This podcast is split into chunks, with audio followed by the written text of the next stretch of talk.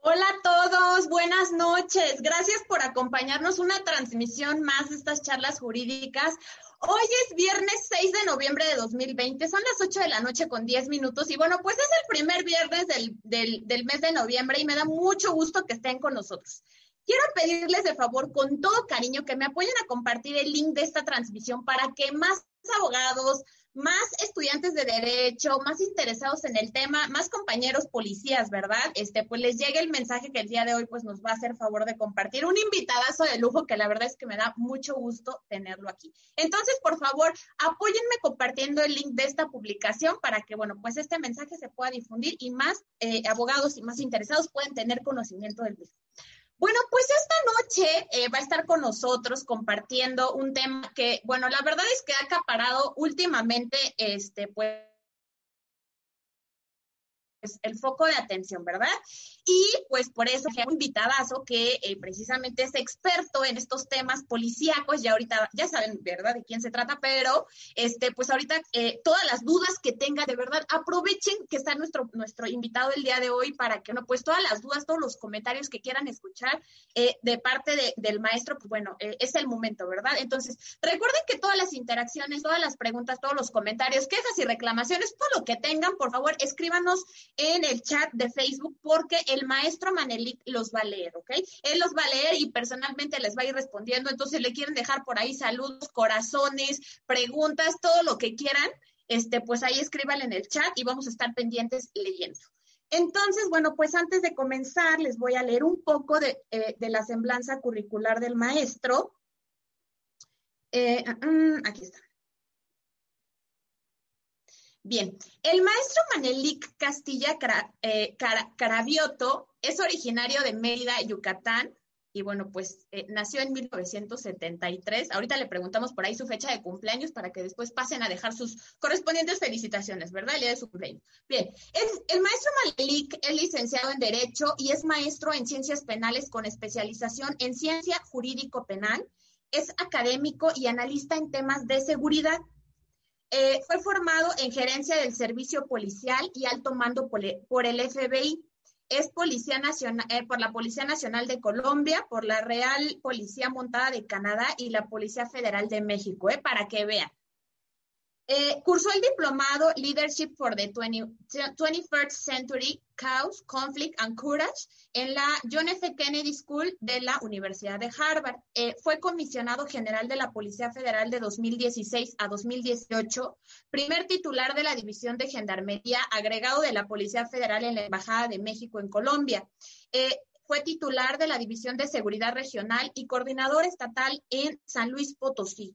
Bajo su gestión se alcanzó el mayor porcentaje de percepción de eficacia de la corporación según el INEGI.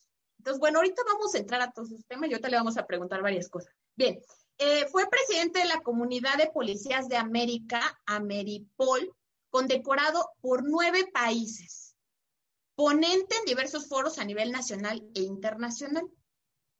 Fue director del programa de justicia de la Fundación Telmex, programa destinado a liberar a personas privadas de su libertad por causas de pobreza, coordinador de desarrollo económico del programa de rescate del centro histórico y, y, coordinador de capacitación y desarrollo en el programa educativo de la propia fundación.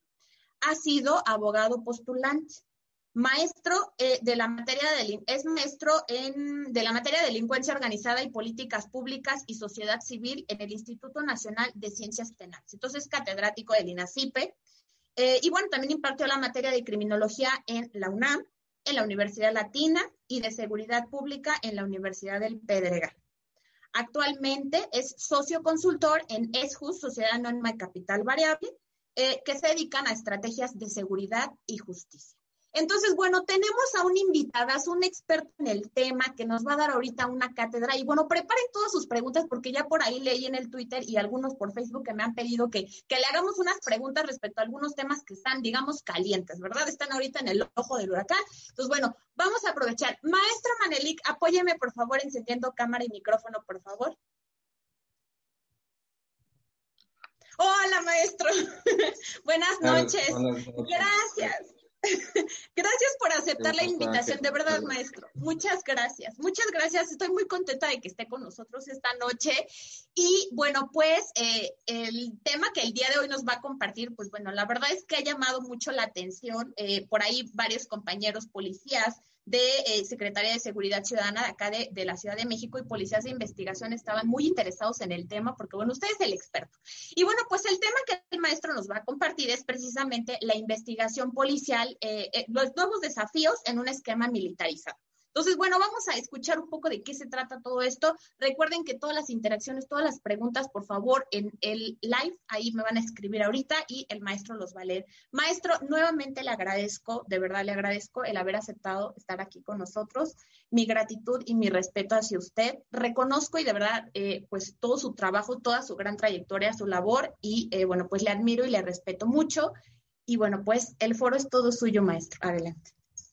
Ángela, muchas gracias. De verdad me siento muy honrado con tu invitación. Algo muy bueno que nos ha dejado esta pandemia es eh, reinventar, reinventar las horas, reinventar los canales de comunicación, la manera de, interactuar.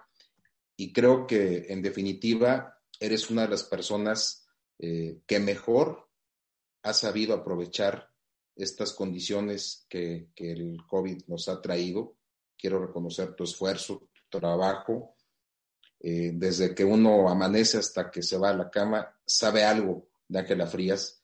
Estás muy activa en la parte académica, en la profesional, eh, en, la práctica cotidiana, así que eh, terminar una semana en un espacio como el tuyo, créeme que, que es una gran motivación. Por eso me siento muy, muy honrado. Muchas gracias, maestro. Oiga, nada más aclararles, sí trabajo, ¿eh? Sí trabajo a todos para que no vayan a decir, oiga, se la pasa en la red. No, sí, me gustan las redes sociales, pero sí trabajo, ¿eh? Ahí están mis videos de audio. no, y, es una muy buena manera de proyectar eh, y predicar con el ejemplo, porque no van reñidas. Una cosa es eh, tener presencia en las redes y otra es solamente tener presencia en las redes. Tú la tienes en los juzgados, las tienes en las salas de audiencias, y creo que es una, una verdadera eh, promotora de estas nuevas formas de interactuar. Te felicito. Eh, siendo viernes por la noche, lo que menos quisiera uno es entrar en temas eh, aburridos o, de una exigencia técnica propia de las primeras horas de la mañana. yo debo reconocer que a partir de que recibí la invitación, he modificado el, enfoque de esta plática eh, queriendo sobre todo hacerla lúdica, hacerla recreativa, el tocar este tema desde una perspectiva, sí teórica, pero también vivencial, terminar la exposición y dar pie a un diálogo que creo que es lo más enriquecedor que puede eh, haber un ejercicio de esta magnitud. Quiero comenzar eh, primero con un tema que no es menor. Estamos, vamos a hablar de investigación policial y sus desafíos en un esquema eh, que hemos llamado militarizado. Pero para entender esto, eh, tenemos que, descomponer el tema y hacer eh, una revisión histórica muy breve, una revisión histórica, cultural y hasta literaria del tema. Y me voy a explicar. Debemos saber que el desdén por la función policial es tal que quiero leerles literal. En la edición de la Cambridge Modern History en 1911, imagínense, estamos hablando eh, de hace más de, un siglo, eh, no había ningún título que se refiera a la policía. En una de las publicaciones más importantes de revisión de la actividad humana, no existía un capítulo para la policía. Eh, ningún historiador notable había dedicado un trabajo serio a hablar de la policía. Inclusive eh, los grandes cronistas eh, romanos hacen de la policía una mención nada más de paso. si bien los vigiles constituyeron esa nutrida fuerza desde el año 6 después de Cristo, lo cierto es que la policía siempre quedó inmersa en las actividades cotidianas. No había una grandeza eh, que justifique el hablar de la policía, como si lo ha habido siempre de hablar de los grandes ejércitos. El policía quedó abandonado del estudio y se dio su paso a las grandes proezas de los cuerpos militares. No podemos concebir la historia de la humanidad sin grandes guerras, sin grandes ejércitos y sin la fuerza que solamente estas eh, personas uniformadas defendiendo la soberanía de las naciones o guerreando para ampliar sus fronteras eh, tienen. Entonces la policía quedó ahí, quedó en un eh, plano que no era relevante para los grandes estudios. De hecho, es hasta los años 50, 60 del siglo pasado donde empiezan a haber verdaderos eh, estudios, eh, análisis serios. Ahora, la función de investigación de los delitos o de los crímenes se movió de manera paralela a la tarea policial. Y aquí han sido no los grandes académicos ni los grandes filósofos, sino los grandes literatos los que siempre les dieron un lugar a la función de investigación policial. O sea, es muy curioso. La policía como tal estaba abandonada de los grandes eh, temas, de las grandes publicaciones, no así la investigación de los delitos o la investigación de los crímenes. Y por eso a veces eh, me, da, eh, y lo digo con mucho respeto, a veces me da risa cuando, cuando de repente aparece gente y que habla de la investigación policial como una cuestión que surgió a partir de la reforma de 2008, ¿no? Eh, cuando la investigación policial está cumpliendo formalmente eh, por los eh, estudios que se tienen, tenemos antecedentes de 1809, más o menos, con la aparición de uno de los personajes más apasionantes de los que puede dar cuenta el tema. Estamos hablando de, de François Eugène Vidocq, que todo mundo eh, estudioso de estos temas ha escuchado de paso. Pero ¿cuál es la aportación de Vidocq al, tema de la investigación policial? ¿Y por qué es importante ponerlo sobre la mesa para entender eh, los desafíos de esta función? Eh, antes que otra cosa, era un delincuente. Era quizás el delincuente eh, más popular, más conocido en la Francia de aquellos años, Estamos hablando de, 1800 aproximadamente. Y él se hace un delincuente converso. Él decide, por conveniencia, empezar a trabajar para la policía, porque conocía absolutamente todas las artimañas en el, en el arte de, de cometer conductas ilícitas. Y se vuelve el primer director de la Seguridad Nacional, así se le llamaba a esta instancia de investigación de, delitos. Él fue pionero, entre otras cosas, para que nos demos una idea, de los moldes de yeso para fijar eh, quizás huellas, ¿sí? Por eso, cuando el, juez austriaco eh, Hans Gross, estamos hablando prácticamente de mil 890, 93, o sea, 90 años después del trabajo de Vidocq, que hace el primer manual del juez como sistema de criminalística. Esto es de 1893. Y lo que sucede entre los eh, años en que Vidocq aparece en el escenario como este eh, delincuente converso a policía de investigación, eh, fue magnífico porque son los años en los que surgen personajes como Alphonse Bertillon, que es formalmente el padre de la criminalística, que después entra en gran conflicto con, el modelo dactiloscópico, pero él en su momento, con su sistema de fichas y medición de huesos, eh, evitó eh, la reincidencia criminal, porque aquellos que se modificaban el nombre cuando eran detenidos ya no podían escapar a las mediciones de, de, de Bertillón. Eh, y todo esto es investigación policial con un componente científico para su tiempo que fue evolucionando. Surgen también los grandes personajes literarios, los personajes que valga y, vale mucho la pena eh, traer a, esta mesa. surgen las figuras del detective más famoso de todos los tiempos, que es Sherlock Holmes, pero surge después de el primer eh, gran detective que la literatura eh, aporta, que es Dupin, este personaje de Edgar Allan Poe, que es el que investiga los crímenes de la calle de la morgue. Bueno, hay un episodio de alguno de los relatos de Sherlock Holmes en donde insinúa el propio Arthur Conan Doyle eh, que solamente había un mejor policía, o quizás igual que Sherlock Holmes, y habla de Alphonse Bertillon, eh, eh, que era un personaje de la vida real. cuando le preguntan quién puede ser tan bueno como Sherlock Holmes, dicen, bueno, un tal Alphonse Bertillon, ya lo mencionan. Entonces, estos dos personajes, tanto Dupin como Holmes, irrumpen en la literatura eh, creando quizás eh, una de las figuras más aspiracionales de cualquier persona interesada en la investigación de los delitos.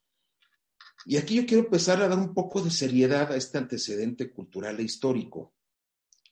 Había dos, había cuatro cuestiones que hacían muy similares al personaje de Sherlock Holmes y al de Dupin. Uno, que siempre dejaban algún mensaje, alguna moraleja acerca del crimen. El segundo, que se caracterizaban por hacer una investigación con todos los herramientas metodológicos que eso implica. Si ustedes ven estos relatos, van a encontrar la metodología perfecta de la investigación delictiva. El tercer punto es que siempre apareció una solución inesperada al problema. Aquello que parecía obvio no lo era, y ellos fueron pioneros en exponer esta solución inesperada del delito que se estaba investigando. Y finalmente, que reconstruían los eventos. Ellos en su relatoría lograban explicar paso a paso cómo se había dado el delito, qué lo generó, cómo se ejecutó y todas estas cuestiones que hasta hoy se mantienen vigentes.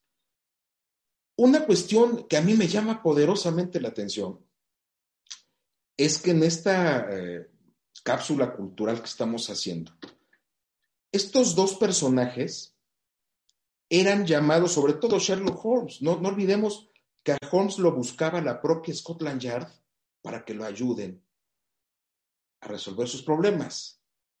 Y en el caso de Dupin era igual. Era una persona que no trabajaba para corporación alguna, pero que eran eh, buscados para solucionar estos problemas que la policía no podía resolver. Y esta moraleja que yo quiero rescatar es que siempre en tratándose de investigación del delito, las instancias encargadas han sido civiles y cuando no pueden con el problema, buscan a otro civil, a un civil eh, docto en muchas materias, en la experiencia de la vida, pero también en la formación multidisciplinaria. Holmes era un estudioso de absolutamente todo, lo mismo que, que, el personaje de, Dupin, de, de Edgar Allan Poe. Es decir, el estudio del delito, la investigación del delito, está íntimamente relacionada a la mejor versión del ser humano en su tarea de inquieto y permanente eh, buscador de explicaciones. La formación eh, policial tiene en su origen la vocación de resolver problemas, problemas de lo cotidiano, problemas del ser humano. Por eso fue tan abandonada de los propios textos más avanzados de la Inglaterra de aquel entonces, porque estaban absolutamente mimetizados en el accionar social. Mientras las Fuerzas Armadas estaban guerreando defendiendo soberanía, luchando en nombre de la patria y encontrando en el de enfrente a un enemigo, la policía estaba mimetizada resolviendo los problemas cotidianos. Y aquí tenemos una primera aproximación a, nuestro tema eh, fundamental. Eh, yo quisiera eh, enfocar primero un aspecto medular. El manifestarnos en favor de un modelo civil de investigación de delitos o un modelo civil a nivel policial de ninguna manera representa demeritar las grandes capacidades que tienen nuestras Fuerzas Armadas y su lealtad y la visión que tienen de amor al país. O sea, no, porque he visto en algunos espacios que parece que el que uno promueva o esté en favor de un modelo civil pareciera estar en contra de las Fuerzas Armadas y eso jamás. Estamos hablando de cuál es la mejor manera de resolver problemas de lo cotidiano. Así las cosas, yo quisiera primero hacer un, recuento de cuáles son los desafíos generales de toda investigación policial y hacer, eh, obviamente, una eh, mención eh, específica de nuestro país. Antes de entrar a este debate de, qué es lo que hace distinta la manera de investigar de las Fuerzas Armadas o del modelo policial, yo quisiera primero referirme a cuáles han sido históricamente en tiempos recientes los retos y desafíos inherentes a la investigación eh, policial. El primero, y que me parece muy importante que todos los abogados que nos están viendo, abogadas, policías, el primero fue transitar de un modelo eminentemente vocacional a un modelo profesional. Es decir, antes el policía lo era porque tenía una vocación, una vocación de uniformarse o ser no uniformado, pero trabajar en las causas inherentes a la función policial. No importaba, y así fue por muchos años, si se tenían o no estudios, bastaba con pasar por la academia de policía y eh, graduarse, en, el mejor de los casos, en, en planes académicos de un año, en el mejor de los planes, y salir a trabajar por eh, las mejores causas de la policía. Entonces, eh, uno de los primeros desafíos fue transitar de este modelo vocacional a uno profesional, en donde los perfiles empezaron a ser más elevados, ya no eran de secundaria, eran de preparatoria para ciertas funciones, después a licenciatura y después hasta posgrados para las áreas muy, muy, muy específicas de investigación científica del delito. Entonces, el primer desafío fue eso porque las resistencias estaban ahí.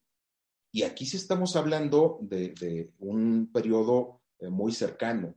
Estamos hablando de lo que empezó a gestarse a partir de los años 90 y que eh, finaliza con la creación de la Policía Federal, que tiene su ley en el año 2009.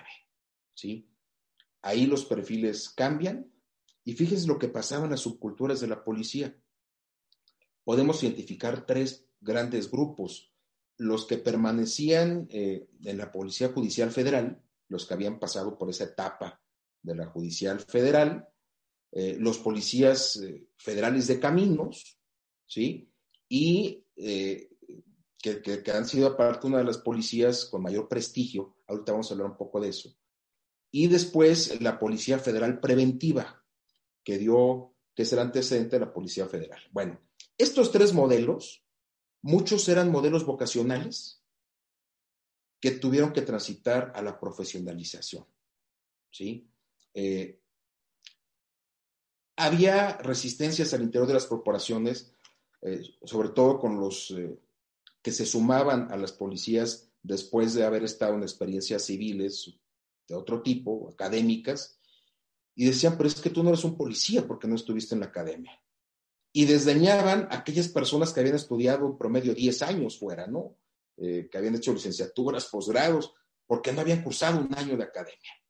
Entonces, esto, esto fue un primer obstáculo para la función eh, de investigación policial, porque la reforma de 2008 que ya dota a todas las policías de facultades de investigación, no tenía el elemento humano para llevarla a cabo. Es decir, los policías de caminos son especialistas en la carretera y en los aeropuertos, que déjenme les digo que para aquellos que no lo conozcan, no sepan, es una especialización impresionante. El aprender a trabajar los temas de carretera es una de las más complejas funciones de la policía.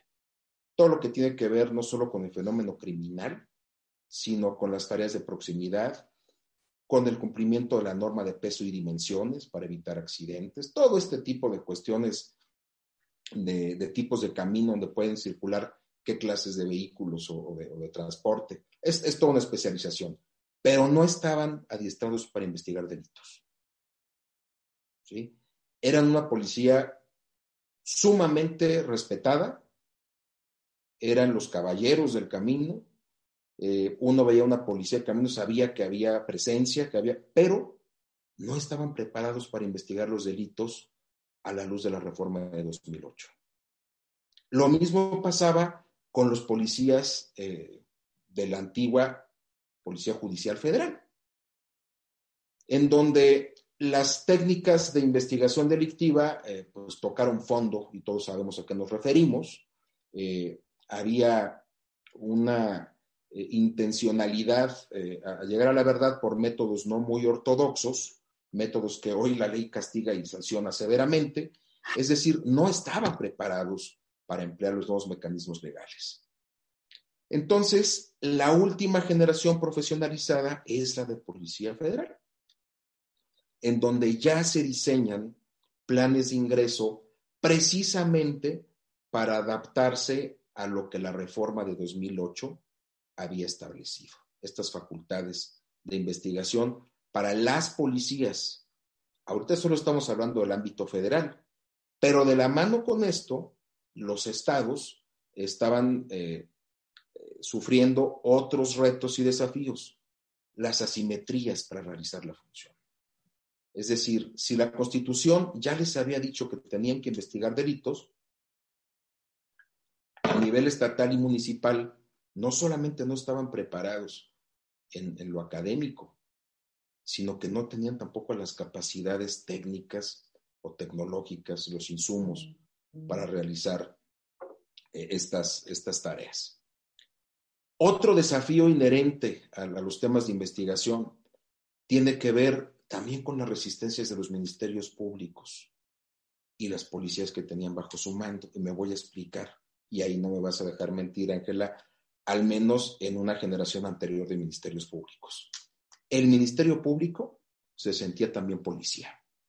El Ministerio Público era el que también quería tirar puertas, estar en la calle, estar siguiendo el, trabajo que habían instruido. Y eso eh, también eh, costó mucho tiempo eh, romper esa resistencia. La única cosa peor a un ministerio público que se sienta policía es un policía que se sienta Ministerio Público. Y había, y, así era. A ver, recordemos cómo funcionaban las cosas. El Ministerio Público decía, le instruyo que me presente a siete elementos, dos van a cuidar este flag. Perdón, el Ministerio Público tenía que hacer esas funciones, para eso estaba la policía.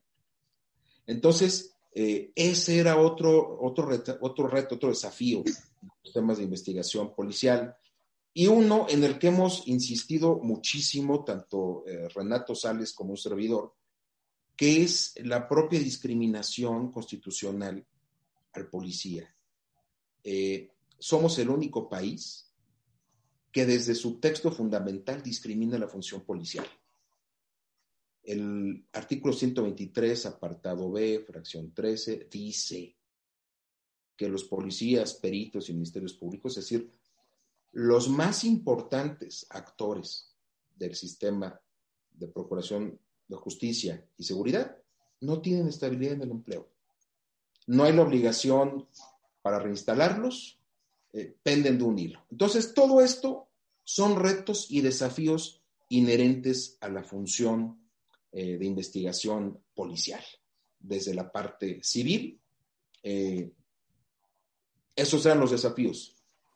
Pero existía un rumbo, existía una base, existía un modelo que se volvió aspiracional. A algunos no les gustará lo que diga, pero para eso están las fuentes, para consultarlas. Si nosotros revisamos el modelo que acaba de ser desmantelado y dinamitado, borrado, eh, con todo y sus elementos humanos, vamos a encontrar muchas semejanzas con el modelo que usaba, por ejemplo, Scotland Yard. Y lo digo con mucho respeto. No estoy diciendo que hayamos estado a la altura de Scotland Yard, porque para estar a esas alturas necesitamos también ciudadanos a la altura de los ciudadanos de aquellas latitudes, que respeten a la autoridad, que tengan otro tipo de comportamiento con, la ley. Entonces, eh, se volvió aspiracional. Las mejores prácticas de investigación policial son las que marcan la agenda de el prestigio de las instituciones a nivel internacional. Basta con abrir eh, las opciones que la televisión ofrece y vamos a encontrar en Law and Order, en Criminal Minds, en CSI, una gama impresionante eh, de ejemplos aspiracionales de la correcta función de investigación del delito. Les tengo noticias. Ninguno de esos capítulos se acercan ni medianamente a la realidad. El tema es muchísimo más complejo. Sin embargo, sin embargo, deja ver la nobleza de las mejores prácticas en esta materia. Y en ello, el componente fundamental, y para eso digo, y reitero, ahí están las fuentes, es que son civiles investigando el quebrantamiento de la norma. No existe una sola mejor práctica a nivel mundial, ni en series televisivas, ni en la vida real, en donde esta función esté encomendada a las Fuerzas Armadas, que tienen una función muy importante para nuestro país, que la hacen y que estamos muy orgullosos de, de lo que hacen los soldados de, tierra y aire y los marinos, pero una de ellas no es investigar delitos. ¿sí? Entonces, entramos de lleno al, desafío eh, que tenemos hoy. Un policía formado para resolver conflictos de lo cotidiano, eh, para tratar a quien quebrantó la ley como eso, como una persona que quebranta la ley un militar preparado para la defensa de la soberanía, para los ataques de una eh, fuerza extranjera armada y acostumbrado a estar formado a lidiar con el enemigo.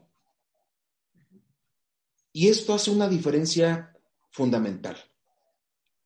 El militar tiene una carrera que lo compromete a servir a las más altas causas de la patria. Él está preparado para obedecer, en lo individual está formado doctrinalmente, pero en conjunto realizan misiones. Los policías están formados para la socialización, para resolver el conflicto cotidiano, para empatizar, para generar inteligencia social. Hoy se dice que el modelo civil fracasó. Hay muchas razones eh, que, argumentan los detractores del modelo eh, de policía civil.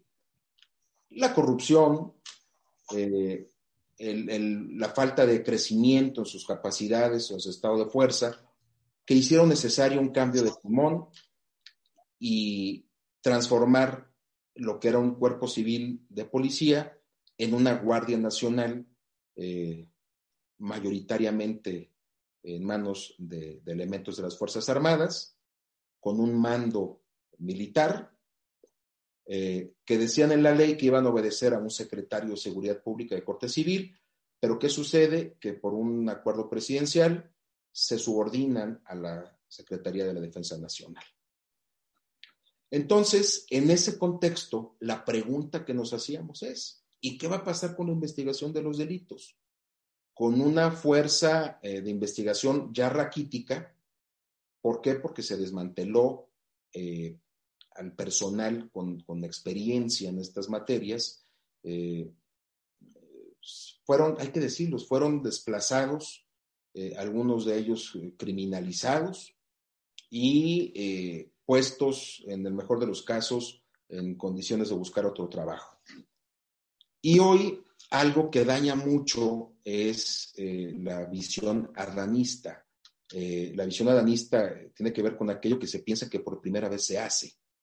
Y la gran realidad es que el tema de la investigación policial, ya lo dijimos, eh, tiene antecedentes de hace dos siglos y no podemos pensar y aspirar a que se puede formar desde cero nuevamente a alguien a investigar delitos bajo una perspectiva que no sea civil. Entonces, estamos en un escenario en el que la fuerza más importante de seguridad no está armonizada con el anhelo de la reforma de 2008, que de por sí tuvo también ya un, eh, un freno intempestivo con la reforma de 2011 en materia de derechos humanos, y que hoy se vuelve nuevamente eh, la mejor muestra de que el sistema acusatorio adversarial y oral está en una severa crisis. Porque la visión de las Fuerzas Armadas, insisto, tienen que ver con la visualización del enemigo. ¿Y qué va a pasar al momento de plantearse circunstancias? Eh, si quieren lo vemos más adelante, pero el de las medidas cautelares. Por ejemplo, si enfrente no tienes a un infractor de la ley o a un probable responsable de un delito, tienes a un enemigo que está desafiando el orden normativo. ¿Cuál será entonces el, destino de la revisión de una medida cautelar si esto no se, se pone en manos de civiles? Eh, otra, eh, su manera de aportar a la política de seguridad pública eh, tiende a incrementar la canasta de delitos con prisión preventiva oficiosa, a endurecer. Y no solo eso, ya lo vimos con la reforma al artículo segundo de la Ley Federal contra la Delincuencia Organizada. Lo que antes era excepcional, hoy es mucho más fácil de acreditar como figura. Mientras te investigo a fondo, ya con la imputación de delincuencia organizada y así eh, parcialmente acreditada o parcialmente insinuada, para hablar en términos eh, para los que no son abogados, ya cuando se insinúa y tengas algunos elementos para presumir que puede ser, pues se te va a encerrar. Y esto eh, nos coloca en una posición muy complicada. Yo quisiera terminar eh, esta parte hablando también de algo muy positivo. A mí me parece que la llegada de una mujer a la Secretaría de Seguridad Pública de una mujer que además ha demostrado eh, ser una buena negociadora, una mujer que conoce eh, la calle, que no le es ajeno el trabajo de campo, eh, el tratar con el problema de frente, podría ser una gran, gran alternativa para revisar al menos lo que está sucediendo con el desmantelamiento de las capacidades de investigación policial que hacía la parte civil. Me parece que la llegada de la secretaria es una nueva posibilidad de evitar que se desmorone esta parte tan importante para el sistema de justicia penal. Yo estoy optimista en ese sentido, creo que es una mujer eh, capaz, competente, que cuenta además con, la, eh, con el apoyo del presidente de la República, que hoy por hoy es lo más importante, tiene el apoyo y me parece que, tiene esta gran posibilidad de revisar esto y de revisar lo que hablábamos de las asimetrías en las eh, policías eh, de carácter local, en donde el secretariado está haciendo un esfuerzo importante, pero son, son pocos y, no, no tienen eco este, a lo que están haciendo. Entonces yo creo que la secretaria puede eh, llegar a componer algo de lo que podría yo decir está descompuesto y va a descomponerse más si no se hace una intervención eh, importante y urgente.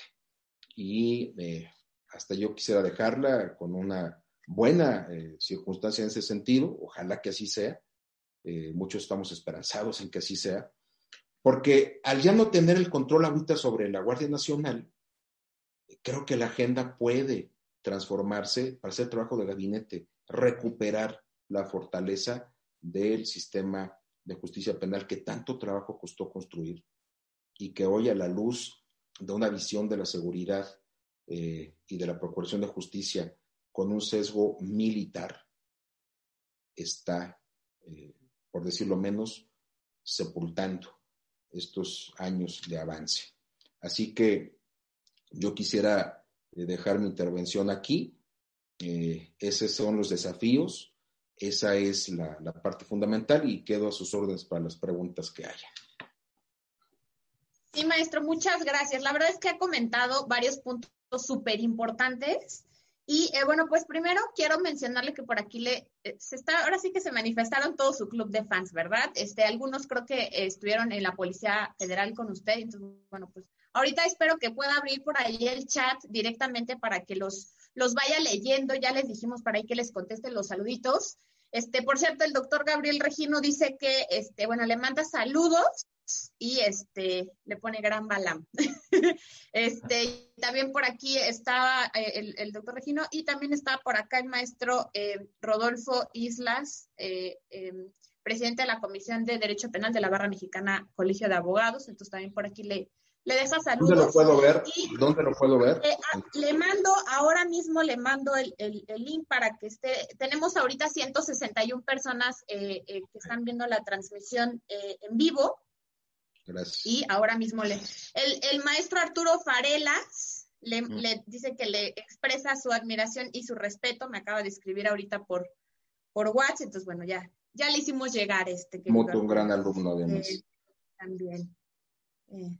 A ver, ahora le mando aquí, ya nada más abra el, el, el link.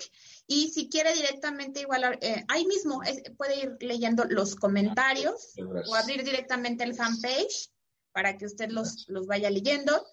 Y bueno, pues yo quiero, quiero pedirle su opinión, porque ya algunos ya me habían preguntado. Entonces, bueno, ¿qué opinión tiene usted, maestro? Ahora sí que eh, voy a aprovechar la primicia, ¿verdad? Que tengo el uso de la palabra, para preguntarle, ¿cuál es su opinión respecto a, em, ya sabemos, eh, evidentemente, que, que, desaparece y que hay esta em, que, asignación de algunos elementos eh, de la Policía Federal, que los absorbe la Guardia Nacional?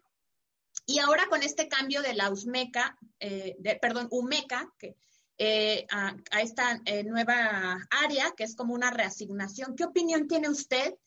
Y, y, bueno, precisamente también partiendo del entendido de que la Guardia Nacional pues está conformada por elementos que, pues que son Policía Federal, Policía Militar y pues Policía Naval también, ¿no? Entonces el enfoque, la perspectiva que tienen estos eh, y, y, la opinión que tiene usted, eh, además del nombramiento de la nueva secretaria, eh, que, que, nos amplíe el panorama en el sentido de si, si operativamente la Secretaría de Seguridad Ciudadana ya no tiene, ya no tiene operatividad o no sabría cómo, cómo mencionarlas. Es decir, si, ya le quitaron la operatividad y la, la Guardia Nacional está a, a cargo el, el, la Secretaría de la Defensa Nacional, entonces, ¿qué le corresponde a la Secretaría de Seguridad Ciudadana si el brazo operativo se lo han quitado? ¿No? Lo que usted nos está comentando. Entonces, ¿qué, qué, relevancia tendría la visión que tienen ahora es de la Sedena, de la Secretaría de la Defensa Nacional? Y, precisamente quería hacerle un comentario por ahí, que digo, no es por echarle flores a la Policía Federal, ¿verdad? Pero tuve conocimiento, bueno, derivado, ¿verdad?, del trabajo que desempeño. Eh, quiero decirles que yo de los informes policiales homologados, que en verdad, en verdad, eh, que no vi yo ni una falla, fueron depuestas a disposición que realizaron elementos de la Policía Federal. Y eso en su momento lo tuiteé porque varios policías federales salieron cuando recién se creó la Guardia Nacional, fueron los que empezaron a capacitar a elementos de la misma Guardia Nacional. Entonces, eso sí me gustaría como dejarlo en claro porque eh, yo tengo muy presente un informe policial homologado que leí y la verdad es que yo no encontré ninguna falla, una perfección para narrar, para, para documentar en el, en el anexo del registro de cadena de custodia. La verdad es que fue muy impresionante. Y yo me quedé con esa visión. Yo dije, ah, que se ve la diferencia en la capacitación que en su momento tuvieron y en la operatividad. Porque para realizar una puesta a disposición, de verdad, no es necesario que el Ministerio Público que recibe una o que recibía una puesta a disposición de la Policía Federal en materia local, que en su momento cuando, cuando existían que les dijera, oiga, haga esto. No, no, no. O sea, ellos ya llegaban a la agencia y sabían lo que tenían que hacer y llegaban y entregaban sus informes policiales, su IPH y de verdad bien elaborados. Entonces yo, yo me acuerdo mucho de eso y, digo, eso lo quiero lo quiero resaltar porque sí, eh, a mí me llamaba mucho la atención. Y no estaba comparando corporaciones, digo, o sea, sin comparar, ¿verdad? Cada una tiene, eh, pues tiene, tiene sus, eh, sus puntos, pero, pero sí, me llamó mucho la atención la perfección, la calidad del trabajo, cuando, digo, en esa puesta a disposición que yo dije, la verdad, mis respetos. Entonces, pues maestro, digo, antes de que empecé, pasemos al chat, me gustaría que nos diera su opinión en estos puntos. Bueno, son, son varios. Voy a empezar con el, con el primero. Eh, a ver, lo que el presidente ordenó fue que la Sedena se haga cargo de la parte operativa de la Guardia Nacional. ¿Y esto qué implica? Que el despliegue, las misiones, la supervisión, a dónde se van a mover y para qué, van a depender de la Secretaría de la Defensa Nacional, ¿sí? Eso, eso es lo que hay que entender por la subordinación operativa. Eh, el fortalecimiento a esta Guardia Nacional con lo que quedaba del componente civil pasa también a la propia Guardia, el área de antidrogas, eh, inteligencia, la división científica, todo se va a la Guardia Nacional. ¿Qué le queda entonces a la secretaria? Bueno, lo he dicho, una tarea bien importante, el trabajo de gabinete, porque me queda claro que la secretaria eh, tiene la gran oportunidad histórica, y vamos a decirlo en términos coloquiales, de meterle mano a la estrategia de seguridad, de poder decirle con esa transparencia al señor presidente, presidente, me parece que necesitamos más civiles para hacer tareas de investigación policial. Y aquí quiero juntarlo con el tema de las, eh, de las UMECAS, de las unidades de, eh, de, de medidas cautelares. Eh, necesitamos más civiles para hacer una tarea que constitucionalmente nos obliga a hacerla y hacerla de la mejor manera. me encantaría verla fortaleciendo el Secretariado Ejecutivo del Sistema Nacional de Seguridad Pública, y eso es una tarea bien importante. Creo que una mujer eh, talentosa lo puede hacer. Y me parece que sería un momento importantísimo para evitar el colapso. Porque, a ver, eh, lo digo también, y, todo lo que diga aquí lo voy a decir con profundo respeto. Yo escuchaba declaraciones del secretario saliente eh, diciendo como un logro que no se tenían recomendaciones de derechos humanos de la operación, por ejemplo, la Guardia Nacional. Y me parece muy correcto que lo diga porque no son tiempos de que haya recomendaciones. A ver, uno está viviendo hoy en el presente, a dos años de haber salido del servicio público, las consecuencias del trabajo realizado 10 u 11 años antes. ¿Sí? Eh, porque cuesta trabajo acreditar. Una cosa son las quejas de derechos humanos y otra las recomendaciones. Una recomendación puede tomar su tiempo y a lo mejor no se han dado los tiempos para que haya recomendaciones contra la Guardia Nacional, pero quejas ya hay. En la semana apareció una nota por ahí que da cuenta del número de quejas. Bueno, estamos en una posibilidad de evitar el colapso de lo que se ha dejado de hacer con la visión civil. Puedo poner muchos ejemplos, muchísimos, pero uno tiene que ver, y estoy juntando temas, eh, con las obligaciones inherentes a la policía en el acompañamiento, por ejemplo, de la supervisión de las propias medidas cautelares.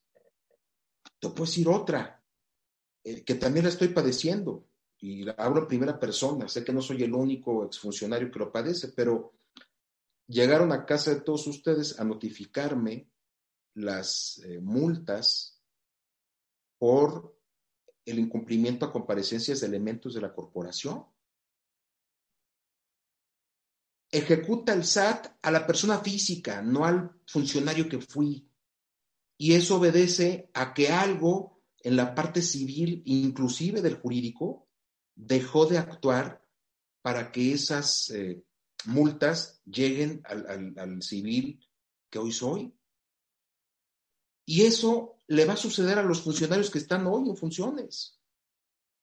Y no es un tema menor, no es un tema menor. Entonces, se puede evitar el colapso de muchas tareas sensibles que solamente los civiles pueden hacer. ¿sí? Eh, yo no me imagino eh, que los próximos cuatro años puedan marcarse por la descomposición plena del sistema de seguridad, porque la intención es buena, una Guardia Nacional desplegada, 90 mil elementos, perfecto, ojalá de verdad que hagan la diferencia, pero falta el componente civil, el sistema nervioso central que les permite investigar y cumplir con todas las obligaciones constitucionales que tienen hoy las policías. Entonces, eh, creo que, que, abarqué todas eh, las, las, cuestiones. Eh, la subordinación operativa, ¿qué opino de las medidas cautelares? Eso, que si no se hace con visión civil, esto va a empezar a colapsar. El, ejemplo que ponías de los IPH, de los informes policiales homologados, bueno, tiene una lógica, tiene un porqué. insisto que fuimos pioneros nos tocó formar la primera policía procesal. ¿Sí? Con un estado de fuerza raquítico, claro que sí, vamos a hablar también de lo malo. No alcanzamos a tener la cantidad de gente suficiente, claro que sí. Lo mismo que con las sumecas, claro que no nos alcanzó el personal. El, propio encargado de la policía procesal lo nombramos también de las sumecas, ¿para qué? Para que haya una continuidad. Eh, en el sistema de desarrollo policial había un académico de toda la vida, que era el, doctor Álvaro Vizcaíno, eh, había un comisionado nacional de seguridad eh, que, le entiende muy, muy bien a los temas legales, que era Renato Sales, y tratamos, tratamos de construir un área eh, para que pueda crecer a futuro. Hoy esas áreas han decrecido, están en crisis, están en peligro de extinción. Entonces, eh, me parece que la propuesta ahí, más que la crítica, sería que la secretaria, con bríos renovados, con esa visión para resolver problemas, pueda evitar este colapso. Todos lo deseamos. Ojalá que así sea. Sí, maestro. Y eh, bueno, pues por ahí nos, nos vamos a el chat. Por cierto, esto que comentaba de los, de los conflictos de, fíjese que también he notado mucho cuando recién hicieron los nombramientos o cuando hacen nombramientos para alguien en las secretarías de seguridad, tanto pública eh, de Ciudad de México o las, o las, eh, o la federal, eh, los mismos, he notado que los mismos policías quieren que sus mandos sean policías de carrera, ¿no? Eso, eh, o que dicen, bueno, ese, ese no, no tiene operatividad porque es un niño de gabinete, ¿no? Es un niño que solamente ha estado como estudiando, como licenciados, ¿no? Entonces también como que hay un poco esto, discriminación interna también entre, o eso he percibido también esos comentarios, ¿no? Que que dicen, bueno, ya sé como cuántos años lleva en la corporación, ¿no? O sea, como, bueno, si, si estudiaste alguna licenciatura fuera, ¿no? Eh, a, ver, es que ese es un tema toral, y, déjame te lo comento que estoy leyendo también los del chat, voy a tratar de contestar, pero eso que dices es fundamental. Dicen, es que no es policía de carrera. ¿Pero qué crees? La carrera policial de antes no alcanzaba para la licenciatura, la maestría, la especialización que hoy requiere la función policial. Por eso yo hablaba de uno de los desafíos es pasar de un esquema ocasional a uno profesional. Eh, y creo que en la amalgama estaba la fortaleza. Mira, eh, yo, no quisiera hablar desde la herida, yo he aprendido a seguir avanzando. Para mí el día más importante es el de mañana. Tengo un gran apego a toda la gente magnífica que estuvo en la Policía Federal. Claro que para mí ha sido lo más importante que me ha tocado vivir, claro que sí sigo en contacto con algunos, muy pocos, de verdad porque he respetado mucho el, proceso eh, que, la administración ha tenido. Me corresponde ser institucional, pero es cierto que había esas diferencias. Eh, yo, yo tengo una anécdota por ahí que, me recuerda mucho al, doctor Carlos Tornero, eh, hijo del gran penitenciarista criminólogo don Carlos Tornero, padre. Carlos Tornero, una vez estábamos en una sala de juntas muy al principio de nuestra incorporación a la Policía Federal, y eh, llegaron a preguntarle, ¿tú qué generación eres? Y yo contestó, bueno, soy generación de tal año, tal año de la UNAM, de tal año, tal año de medicina interna, de tal año, tal año. No, no, no, no, no, no. Te hablo de la policía de caminos. ¿De qué generación eres? No, bueno, no, no fui a la policía. Estás fuera del ejercicio, ¿no? Entonces sí había una discriminación de los perfiles. Eh, claro que existió pero se logró una amalgama. Mira, eh, la, gente que, estuvo en la policía procesal y en medidas cautelares, me atrevo a decirte que tiene los mejores perfiles que tiene la Policía Federal para hacerlo, o que, que tuvo la Policía Federal. Gente que es pionera, además les tocó construir, que venían con conocimientos. ¿Cuántos policías con 20 años de antigüedad tenían esa posibilidad? Pues era, era muy complicado. Y eso no los hacía ni menos ni más, simple y sencillamente los hacía eh, para una función distinta, para la cual ya estaban perfectamente eh, curtidos. Era como si tú metías de repente a un, a un abogado eh, de, reciente ingreso de la carrera y, y, lo llevas a dar balazos a la sierra de Guerrero, ¿no? O sea, para todo había momentos y perfiles. Entonces, ese es uno de los obstáculos, pero me parece que se fue subsanando. Eh, creo que, ahí se, logró eh, restablecer gran parte del conflicto que existía eh, de identidad. Se fueron aceptando los perfiles como, como fueron construyéndose y como se construyen las grandes corporaciones, acumulando experiencia, reconociendo la trayectoria de las personas y colocándonos en la parte del tablero que les corresponde jugar. Y claro que es muy difícil, Ángela, es bien complicado, pero me parece que, si no se hubiera logrado esa amalgama, eh, no se hubieran dado también resultados importantes, eh, detenciones relevantes, momentos que verdaderamente eh, llevaron a nuestro país a, contar con un, modelo, pues por lo menos encausado en, el modelo profesional de la policía. ¿no? Porque había una pregunta que me llamó mucho la atención, que decía... Maestro, es que tiene 123 comentarios, vamos 81 veces compartido, ah, pero tiene 123, entonces ojalá y ahorita pueda abrir directamente, si sí, ve el, el, donde dice 123, los comentarios, para que pueda de ahí comenzar a bajarles y los lea. Mire, váyase a, mi fanpage y ahí, o sea, cerrando la, transmisión, abre otra vez el Facebook y ahí en el fanpage están los, eh, como, donde está como la transmisión en vivo ahorita. Ok. Y ahí le aparecen todos los comentarios para que los pueda ir leyendo.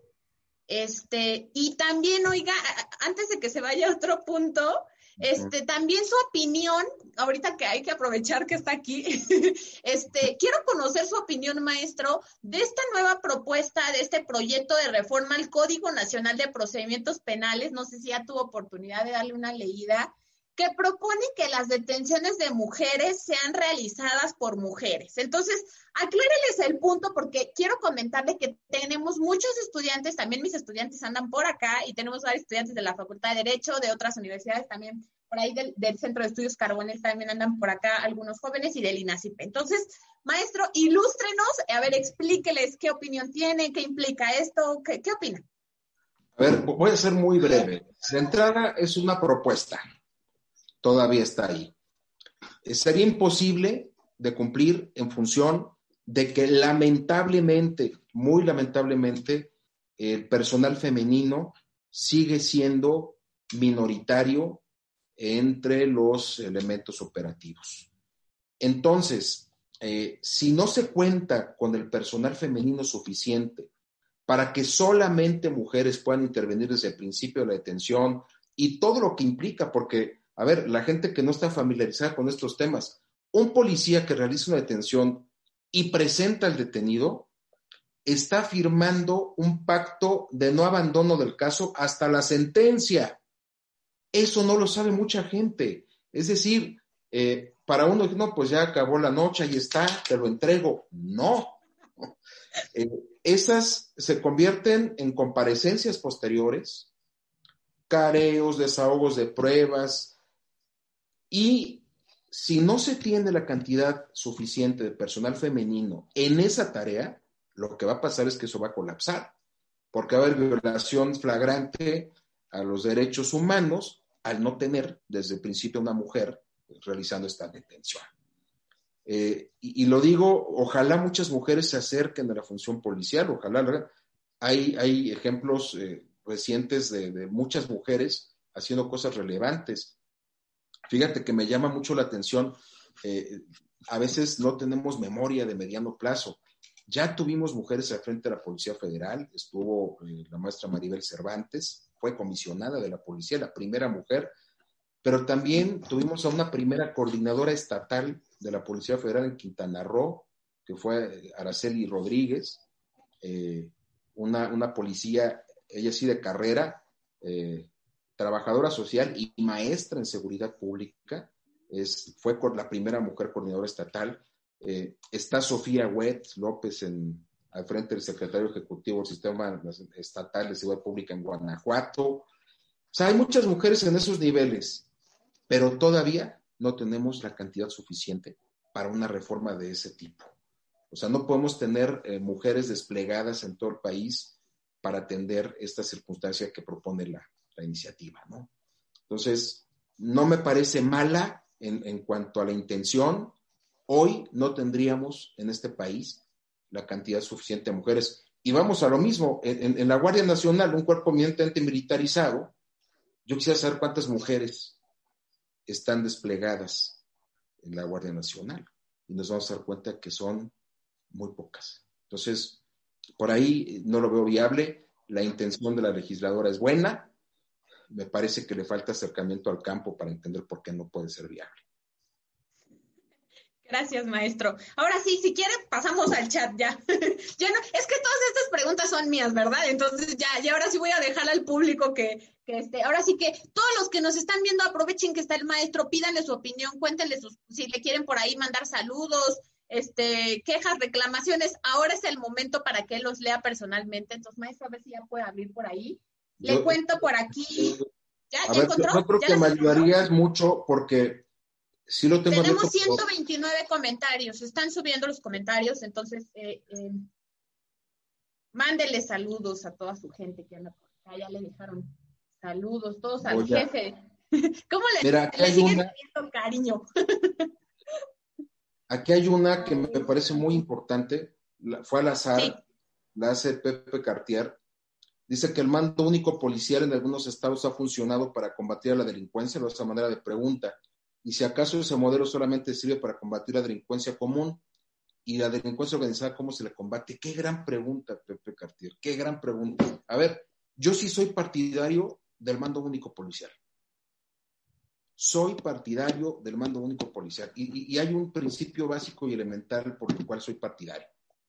Es más fácil controlar 32 policías estatales que 1.800 municipales.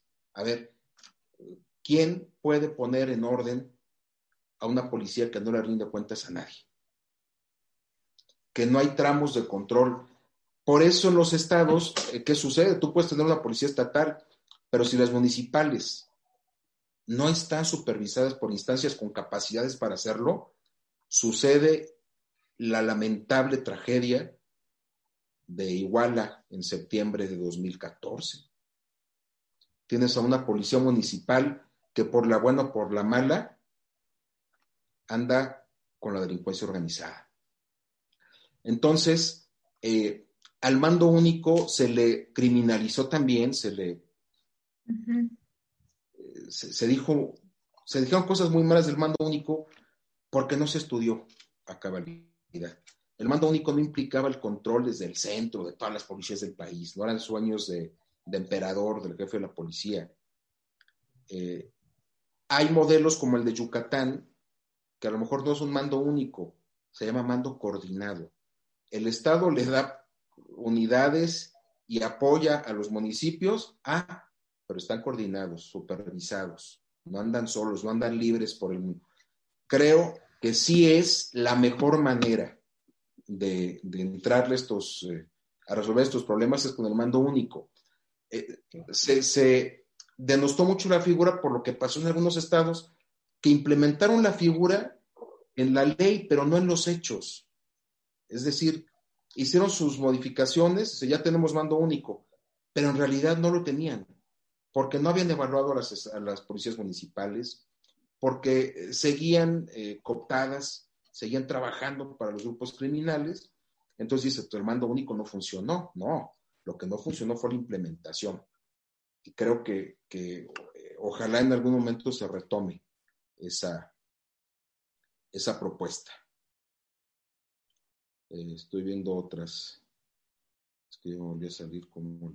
Okay. Dice, ah, dice An, Anres, dice, los de caminos, eh, ah, es que, bueno, conforme fue usted avanzando en la charla, pues fueron los comentarios poco a poco conforme fue avanzando. Yaya Andrés dice, los de, los de caminos eran más bien como preventivos. Dice, la investigación se dio cuando se creó la Policía Federal en 2009 con la creación de las divisiones de investigación, inteligencia antidrogas y científica a nivel federal. Eh, le mandan saludos. Dice una pregunta, maestro, ¿qué sucede? ¿Por qué, se, por qué desmantelan? ¿Ya, ¿Ya ubicó? ¿Ya ubicó más preguntas? Estoy aquí. Sí, estoy, estoy viendo. Ajá, dice, la función de las Fuerzas Armadas, dice, esa, la función de las Fuerzas Armadas es la seguridad interior, su instrucción es totalmente diferente, dice Yaya. Eh, José Villafuerte, saludos con afecto y respeto al maestro Manelik. Eh, Ra Viento dice, podríamos estar hablando de una militarización nacional entonces y con esto la eliminación de las policías, al menos de las municipales. Eh, a ver, e, e, esa pregunta no la, no la... Pudo haber desaparecido.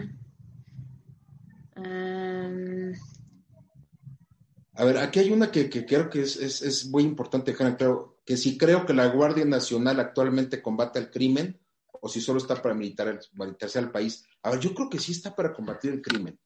Eh, yo, yo quiero ser bien respetuoso en eso. Claro que la intención está ahí. O sea, por supuesto que está ahí. Eh, vamos, es un esfuerzo muy grande el de desplegar a tantas personas. Creo que la intención está ahí.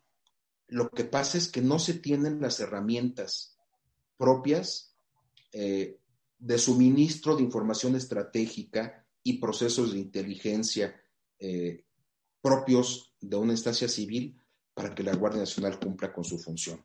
A ver, de nada nos sirven, y lo digo así, mil elementos desplegados en un municipio que no saben hacer recolección de información o que por su propia eh, forma orgánica van juntos en convoy eh, por, por todos lados, al policía de a pie, que se mete a las fondas, que nadie sabe qué es el policía, que está captando información y que empiezan a construir las redes de vínculos y que se analiza la información se inician carpetas, ¿sí? A la par de que se está trabajando, se empiezan las carpetas de investigación hasta que se obtienen eh, o las órdenes de aprehensión o las órdenes de cateo o todo aquello que sublima la tarea policial.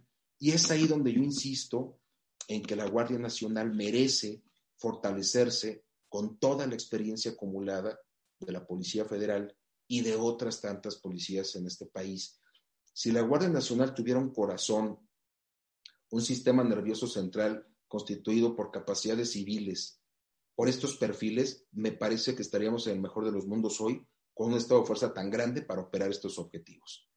Pero démonos una idea.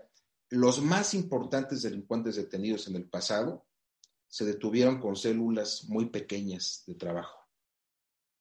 O sea, el, el caso que ustedes me quieran poner van a encontrar el factor común de capacidades de inteligencia, investigación, análisis y explotación de la información con gente profesionalizada. Eso es lo que yo creo. Entonces, sí creo que la Guardia Nacional eh, tiene una misión importante, creo que la quieren hacer. El punto es que necesitan ese componente civil y es donde yo no veo la intención de rescatar estas capacidades.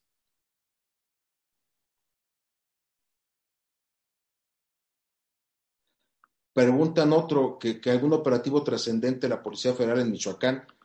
Contesto con uno, la tuta.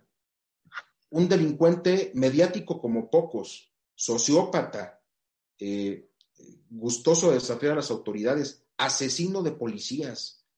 Él mató de la manera más cobarde a, a 12 policías, entre ellos una mujer, que estaban tratando de hacer su trabajo, los torturaron, los asesinaron, eh, costaron decenas de vidas sus fechorías y se le detuvo sin un solo disparo, sin un golpe. Se presentó y está preso. Podría decir muchos más en Michoacán, pero esta pregunta pues, es importante. Y es también... Trabajo de inteligencia, ¿no? Ahí es donde está la inteligencia y no solamente mandar armas y armas, sino una inteligencia estratégica para poder atacar. Hubo un operativo grande en Michoacán necesario de fuerza, lo hubo, pero el objetivo principal se trabajó con un grupo muy cerrado de inteligencia, investigación y análisis. Y para poner lo que estoy diciendo en plata, ninguno de esos elementos que participaron en esa detención sigue vigente en la Guardia Nacional. Por poner un caso. Y eso es lo ¿Y qué pasó? Toda, esa, toda esa inteligencia, ¿verdad? Se fugó, se fugó del, del gobierno, o sea, se, fugan de estas, algunos que siguen en tareas, siguen en tareas en otros lugares, o en el sector privado, o en otras instancias públicas, pero ya no fortaleciendo esa parte que me parece fundamental. Eh, entonces, eh, ahí va de la mano lo que decimos. Con este gran estado de fuerza que tiene la Guardia Nacional, con la disciplina propia de los militares, pero con las herramientas que solamente los civiles pueden hacer, estaría mucho mejor la Guardia Nacional. Y ojo, eh, en la Guardia Nacional, eh, estoy viendo uno ahorita dentro del chat, no puedo decir su nombre por, cuidar su, su, rol, pero estamos hablando de gente que perteneció a las Fuerzas Armadas, que estuvieron en grupos de infantería de Marina, por ejemplo, pero que llevan 15 años en la parte civil, que ya la entendieron, que ya se formaron, ¿sí? Que saben investigar, que saben operar y que merecen también esas posibilidades de, ayudar a este cuerpo. Él, sabe quién es, lo estoy viendo aquí en el chat, pero no lo voy a decir por, por cuidar su anonimato, claro. Este, sí, a ver, maestro, mire. Eh, pregunta Jacob al Gudia Leiva dice, ¿cree usted que será necesario que la Defensa Nacional implemente preparación sobre criminalística y ciencias forenses en el proyecto de la Guardia Nacional? Luego pregunta eh, Gerson Cisneros, maestro, ¿será que a los policías preventivos, estatales y municipales, se les relegue nuevamente a una justicia cívica únicamente, ya que la capacitación incluso está siendo recortada? Bueno, me imagino el presupuesto. Em, y por aquí pregunta Ana Cruz, maestra Maneli, ¿cuál es su opinión de que la Guardia Nacional deje de traer el manto de ley, refiriéndome al trabajo de investigación que se realizaba con Seido? Ok. ¿Me puedes repetir la primera, que se me cortó un poco el audio? Sí, maestro. Sí, sí. sí. Jacob Alcudia Leiva dice, creo usted que será necesario que la Defensa Nacional implemente preparación sobre criminalística y ciencias forenses a la Guardia, al proyecto de la Guardia Nacional? Era la parte que no había escuchado, pero ya, ok. A ver, vamos con esa. Eh, les voy a contestar así. ¿Es factible que a tu teléfono Android le bajes programas de, de Apple para que los quieras hacer funcionar en un Excel. Es lo mismo. Sí, a ver, es igual. El sistema operativo, insisto en esta parte que es fundamental, es más fácil que el civil asimile por ejemplo, la disciplina castrense, a que una persona que fue formada para defender a la patria, de repente modifique su, chip para entender que no todo es defensa nacional. Ese es el gran reto. Entonces, la capacitación puede estar ahí, claro que sí. Y creo que, el solo hecho que estén formando eh, bajo principios militares para ciertas tareas es ya un reto que, que habrá que ver al tiempo. Por ejemplo, lo que decíamos de carreteras. Sé que están formando nuevas generaciones para seguridad en carreteras desde la visión militar. Habrá que ver cómo interactúan con ese entorno tan complejo, eh, en la soledad de la patrulla, eh, abordando bandoleros. Eh, hay que ver, hay que ver. Pero no, yo creo que, que no solo la capacitación. ya hacía muchos años, una parte de la formación, por ejemplo, de gendarmería, se daba con las Fuerzas Armadas, el orden cerrado, la disciplina, pero todo lo demás era formación eh, eminentemente civil. La siguiente pregunta, a ver, sobre la justicia cívica. Ojalá, ojalá que los perfiles capaces logren fortalecer las instancias de justicia cívica que hoy son el principal problema para que los eh, conflictos crezcan al no haber una justicia cívica fuerte, todos, absolutamente, los actos que quebrantan bandos de policía o buen gobierno, en algún momento se vuelven delitos. Una de las grandes crisis de este país es el abandono de la justicia cívica. Entonces, no hay que verlo como una función menor.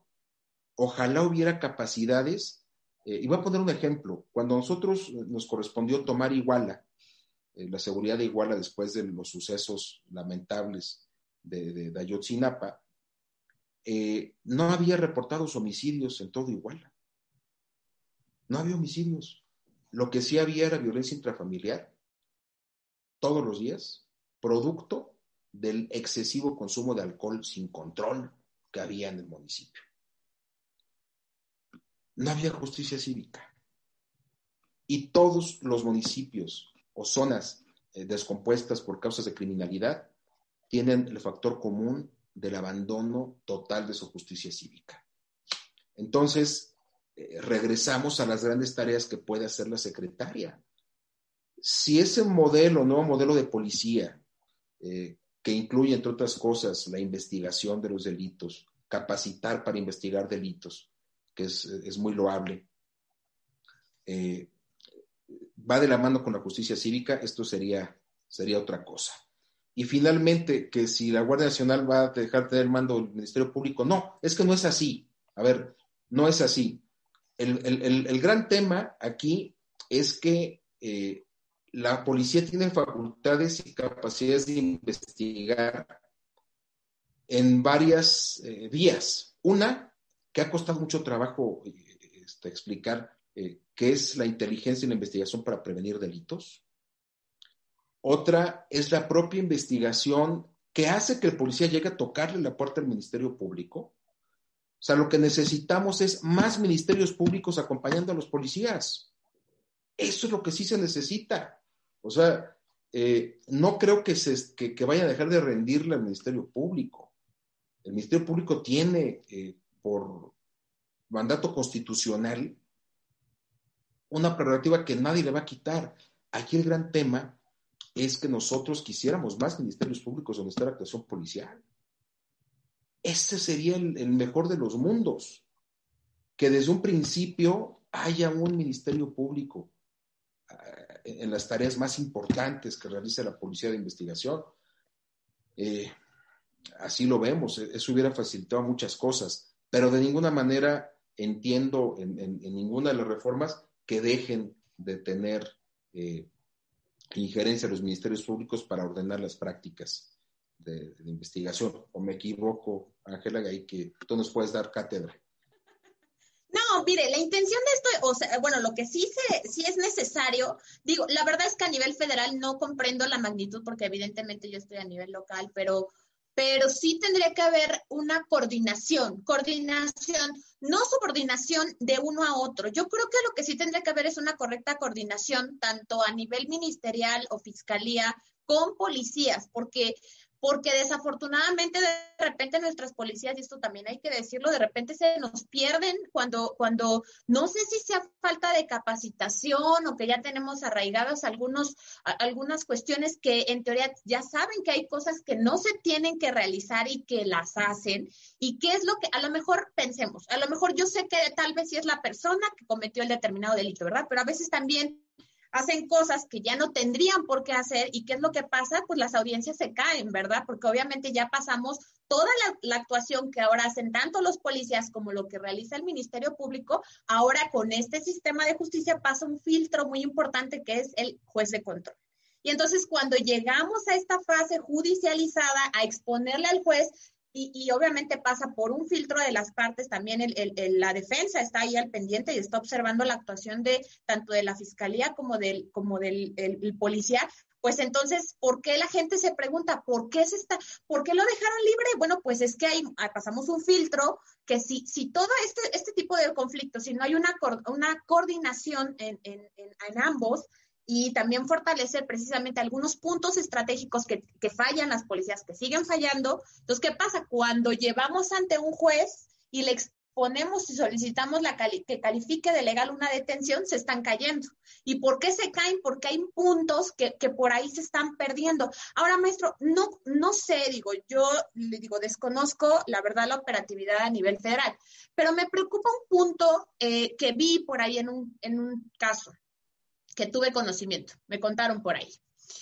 Em, están saliendo eh, también personal de Guardia Nacional a hacer cacerías, porque creo, o no sé qué está pasando adentro, me imagino que están pidiendo también números, así como desafortunadamente vivimos en un, en un sistema que es todo es números, ¿verdad? A veces las víctimas no las vemos como víctimas, sino vemos como números, y los delitos como todo números, todo números tantas puestas a disposición y todo esto se presta también porque obviamente a los policías los presionan, yo quiero, no sé qué pasa con los mandos, no sé qué, de repente qué creen o qué piensan, si, si me traes 200 te voy a dar un premio y pues andas por ahí en una cacería a ver qué encuentras. Eh, esto me preocupa un poco que ocurra porque le digo, por ahí tuve conocimiento de un caso y precisamente parecía que la guardia lo que salió a hacer fue una cacería, pues a ver a quién levanto y a ver qué pongo y a ver qué, qué puesta a disposición hago. Entonces, esto, esto me preocupa respecto a esta, esta labor de, de, de prevención que esos patrullajes, porque de repente se presta también a que si piden números, y yo te pido como, como, no sé cómo se le llame, como, como patrulla, como cuadrante, o no sé, o sea, si yo te pido números, pues tú también vas a salir a la cacería y te vas a convertir algo que pasa, porque también está pasando y no vamos a, decir cosas que no, porque muchos de los que nos siguen aquí son abogados defensores y muchos saben lo que ocurre todos los días en las audiencias. Entonces, no, es esto que, que, de repente empiezan a pedirles números también porque se están precisamente en la prevención de los delitos que no tienen otro tipo de visión, otro enfoque, tal vez no tan perfeccionista en derechos humanos o en este sistema acusatorio y, y no cree que se preste también un poco esta, esta militarización un poco para cometer estas cuestiones. Mira, absolutamente, pero no son vicios propios de las Fuerzas Armadas son vicios propios de un malentendido eh, esquema de resultados de trabajo policial. Que si hacemos caso a, lo que señalo del adanismo, es probable que se recorran tramos que ya se recorrieron en otros tiempos. Este, este esquema de resultados dañó mucho la seriedad de la función de la seguridad pública. El dar resultados eh, espectaculares de tantos detenidos, pero que no repercuten en la disminución de la criminalidad, son resultados, eh, por decirlo menos, eh, ingenuos, eh, difíciles de sostener en el mediano plazo. Y tristemente es uno de los grandes vicios de las policías, el, querer dar resultados a partir de puestas a disposición, aunque se caigan, aunque ya no haya después seguimiento. Ese es uno de los grandes defectos. Y me parece y quiero ser también muy responsable, que en esos términos habíamos también mejorado muchísimo. Me parece que habíamos avanzado eh, suficiente. A ver, a nosotros nos, formaron en una idea. Eh, no, no, quiero hablar de, de, de, áreas o divisiones de la distinta Policía Federal, hablo en general. Pero conocí casos en los que si en un vehículo había cinco sujetos, se hacían cinco puestas o se reportaban cinco puestas a disposición, ¿no? Entonces, eh, los resultados eran o las bolsitas se separan, ¿no? Trae un cargamento, pero ponle cinco, cinco, cinco y órale, cinco puestas, ¿no? Y la productividad, pues decías, oye, caray, oye, ¿qué, qué, qué, qué resultados? La realidad es que eso no, no, no impactaba. Nos fuimos acostumbrando a que podían pasar meses sin que suceda nada espectacular, pero de repente tenías a una importantísima banda de secuestradores o a un narcotraficante o a una persona de, buen nivel dentro de un cartel. Nada de los resultados que se den en la policía antes y hoy eh, y que no se refleje en la disminución de violencia en mejores condiciones está destinado a ser una estadística eh, que no satisface absolutamente a nadie. Eh, ahora, tampoco es culpa de la policía gran parte de las cosas que le atribuyen a la corporación y muchos de los defectos que acusen a la Guardia Nacional no van a ser producto de la Guardia Nacional, son muchos factores y eso cuesta mucho trabajo entenderlo. A mí me parece, eh, y quiero ser muy eh, firme en eso, que lo que necesitamos es rescatar lo que sí funcionaba. Si había cosas que no, ok, pues qué bueno, que las quiten, que las modifiquen, pero aquello que sí funcionaba, eh, y, quiero ser propositivo, yo no he tenido ningún tipo de confrontación y la voy a tener eh, con alguien que realice estas funciones porque les tengo profundo respeto. A todos los que hacen estas funciones les tengo profundo respeto. Pero no me pasa desapercibido que decía el secretario saliente, eh, que ahora la estrategia implicaba que no se mediatizaban las detenciones relevantes porque tenían muchísimas sin embargo, cuando se detuvo al marro, fueron semanas en que estuvieron ahí con la detención del marro, ¿no? Este, que, que sí era, que era relevante. Bueno, las carpetas de investigación por los que se está procesando se iniciaron en la etapa de la Policía Civil, en la Policía Federal, concretamente con la División de Gendarmería. Y son cosas que hay que rescatar, y lo quiero decir con mucha este, convicción.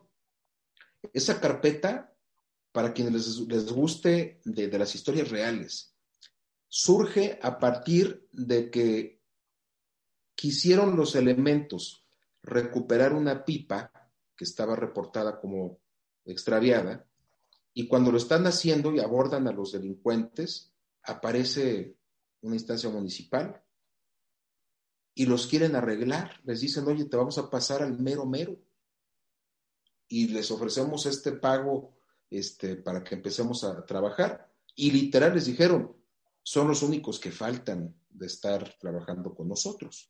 Entonces, ¿qué hizo el, mando en aquel momento? Eh, se comunicó con su instancia superior, que en aquel entonces era el, el, capitán, fíjate, capitán de Marina, Benjamín Grajeda, que era el titular de la división de gendarmería, y lo que hicieron fue dar parte del Ministerio Público. Se les dijo que sí, que se iba a recibir la llamada tal hora y se inició la carpeta con todos los elementos que se tenían. Esa carpeta hoy es parte del proceso contra este delincuente.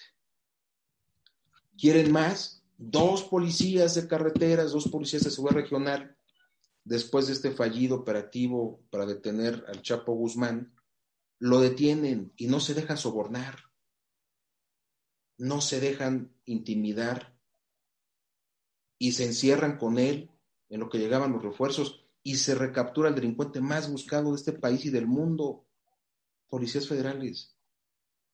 ¿Dónde está el reconocimiento a cuántas misiones marcadas por la integridad del trabajo bien hecho?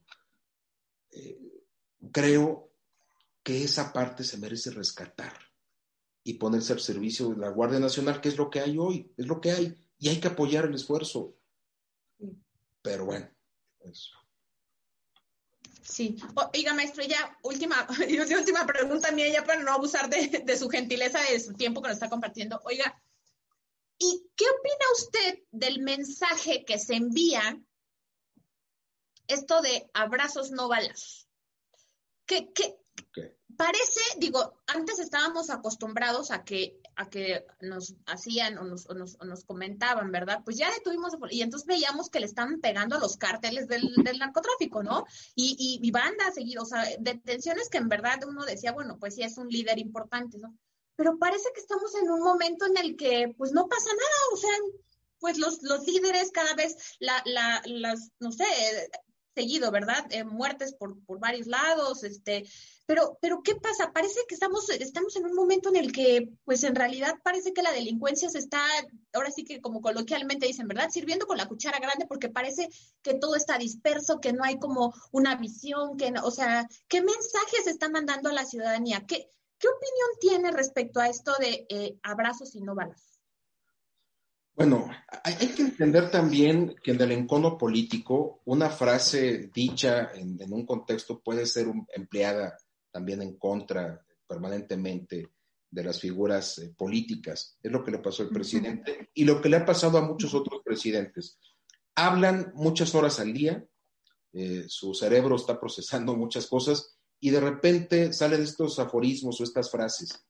Me parece que el, deseo de este gobierno estaba manifiesto desde el principio. Decían, vamos a trabajar las causas estructurales del delito, eh, no vamos a hacer violencia como lo hacían antes. Todo ha sido eh, tratar de reconstruir a partir de lo que ellos criticaban del pasado. Y en ese contexto surgen los abrazos no balazos como una forma de decir, vamos a apostar por otras capacidades en vez del enfrentamiento. Eso no era nuevo. No era nuevo. Eh, lo que estaba diciendo en otro, tratando, eh, lo que quiso decir era que iban a usar capacidades de inteligencia, de investigación, antes que, que la reacción. Así lo quiero entender. ¿Se leyó políticamente mal? Sí.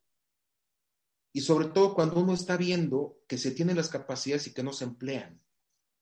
Creo, eh, y, y, verdaderamente lo digo con mucha convicción, creo que la intención de él era buena el, querer eh, un país que, que llegue a acuerdos a partir del diálogo, de, que entreguen las armas por las buenas porque va a haber becas. Pues yo creo que, que, la realidad golpea durísimo. Hoy creo que no podrían repetir, pero jamás una frase de ese tamaño. Se vuelve ofensivo cuando los policías son agredidos y no hay instrucción para contestar.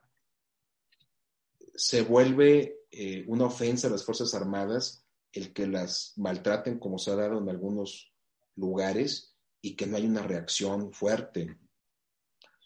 Se vuelve indignante cuando atentan contra un policía del tamaño de Omar García Harfush en plena Ciudad de México y no hay una reacción nacional para, para ir tras las cabezas de estos grupos. Eso es lo que a mí me parece que se tendría que recuperar.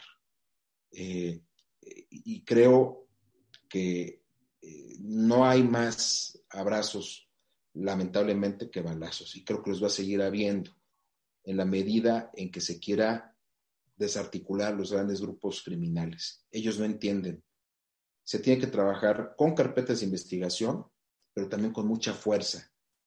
Se tiene que demostrar de qué están hechas las instituciones. Y créanme que las instituciones de México tienen todas las capacidades para poner en orden a los grupos criminales. Pero no es la única vía, no es la única alternativa y eso creo que todos estamos de acuerdo, inclusive los policías que estén viéndonos saben que hay muchos problemas que no son inherentes a la función policial.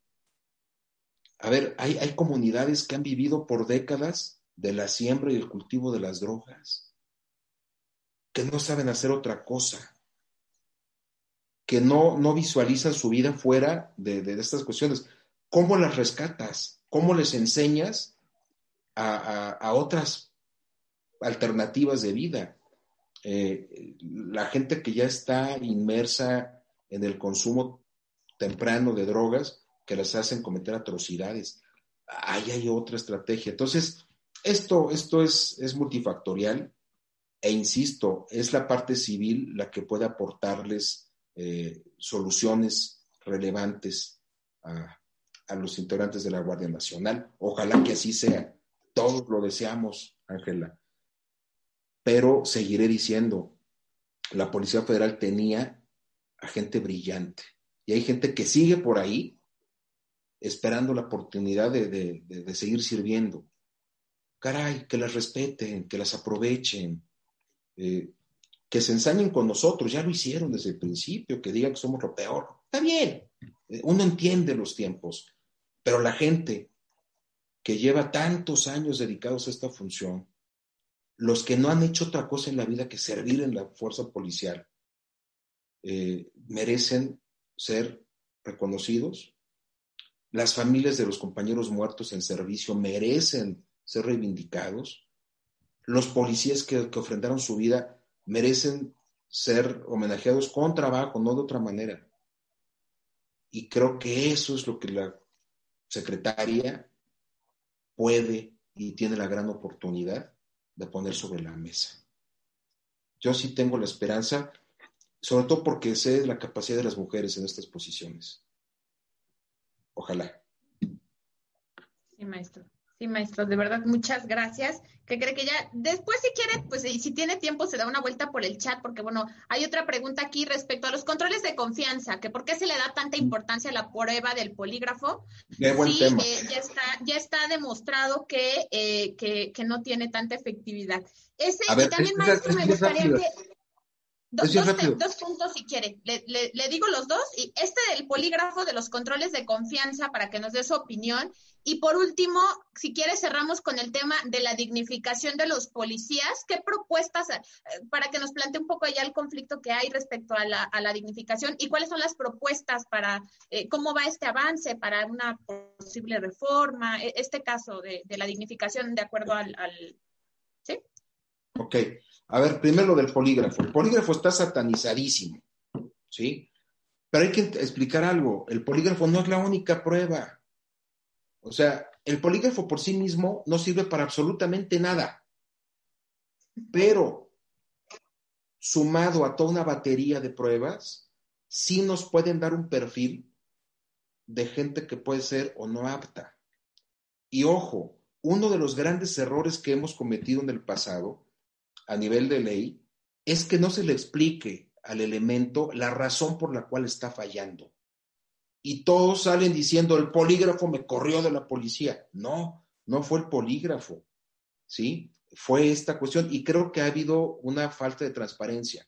Si tú me preguntaras si, si fue mejor contar con controles de confianza para profesionalizar la función policial, diría que absolutamente sí que los exámenes dejan ver muchas cosas y que asoman riesgos y que hay gente que no aprueba exámenes y, y, que siguen vigentes por otro tipo de razones.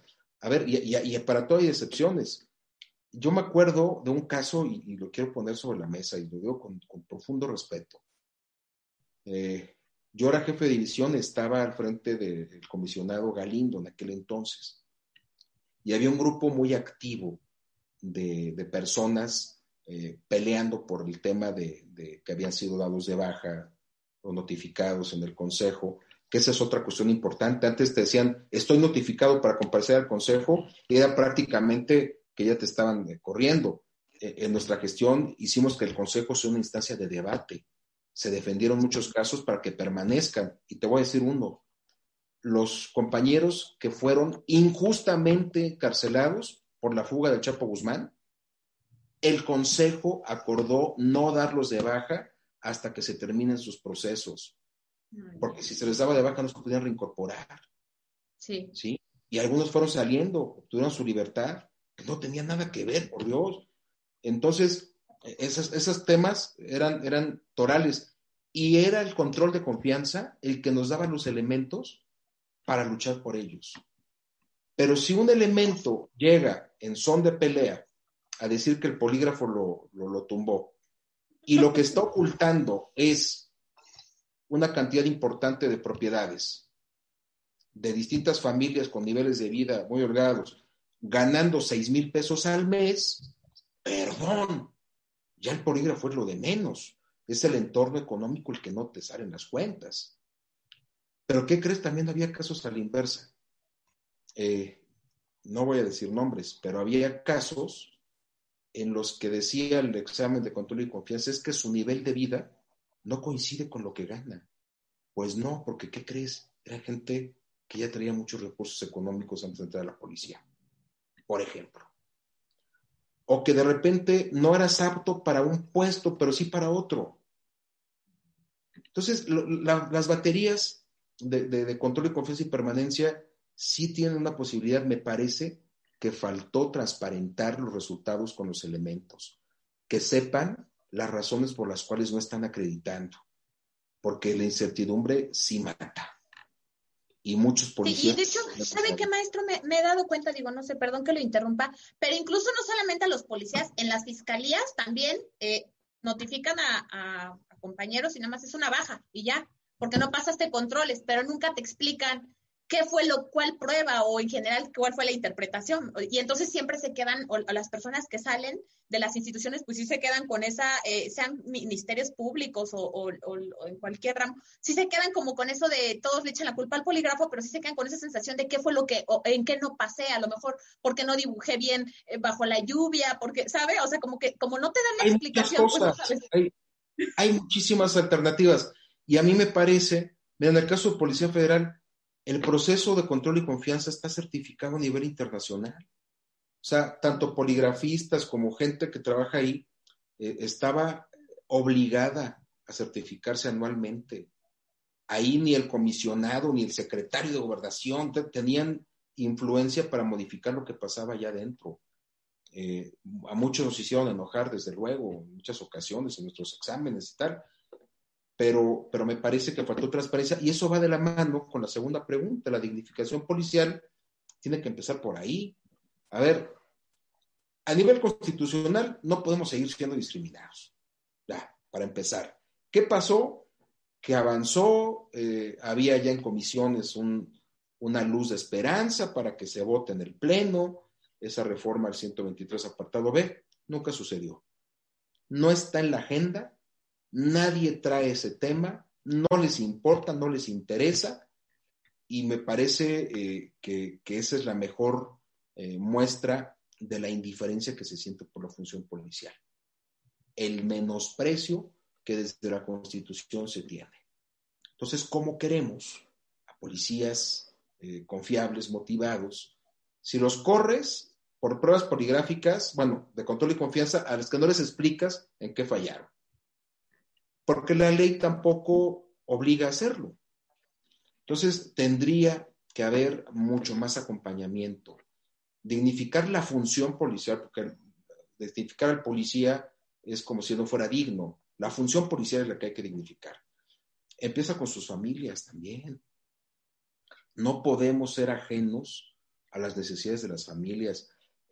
A ver, las Fuerzas Armadas tienen el ISFAM y tienen este, fraccionamientos y unidades completas para que vivan las familias, los policías no.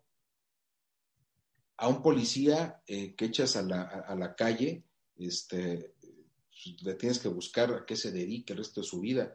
En las Fuerzas Armadas tiene esa estabilidad. O sea, son comas muy distintos. Si no hacemos por eh, recuperar lo mínimo de condiciones y lo máximo de protección y tutela jurídica desde la Constitución, pues no esperemos tener a los policías que, México necesita. Entonces, eh, si muchos se han dedicado a esto toda su vida, es por esa profunda convicción. Merecen más, Ángela.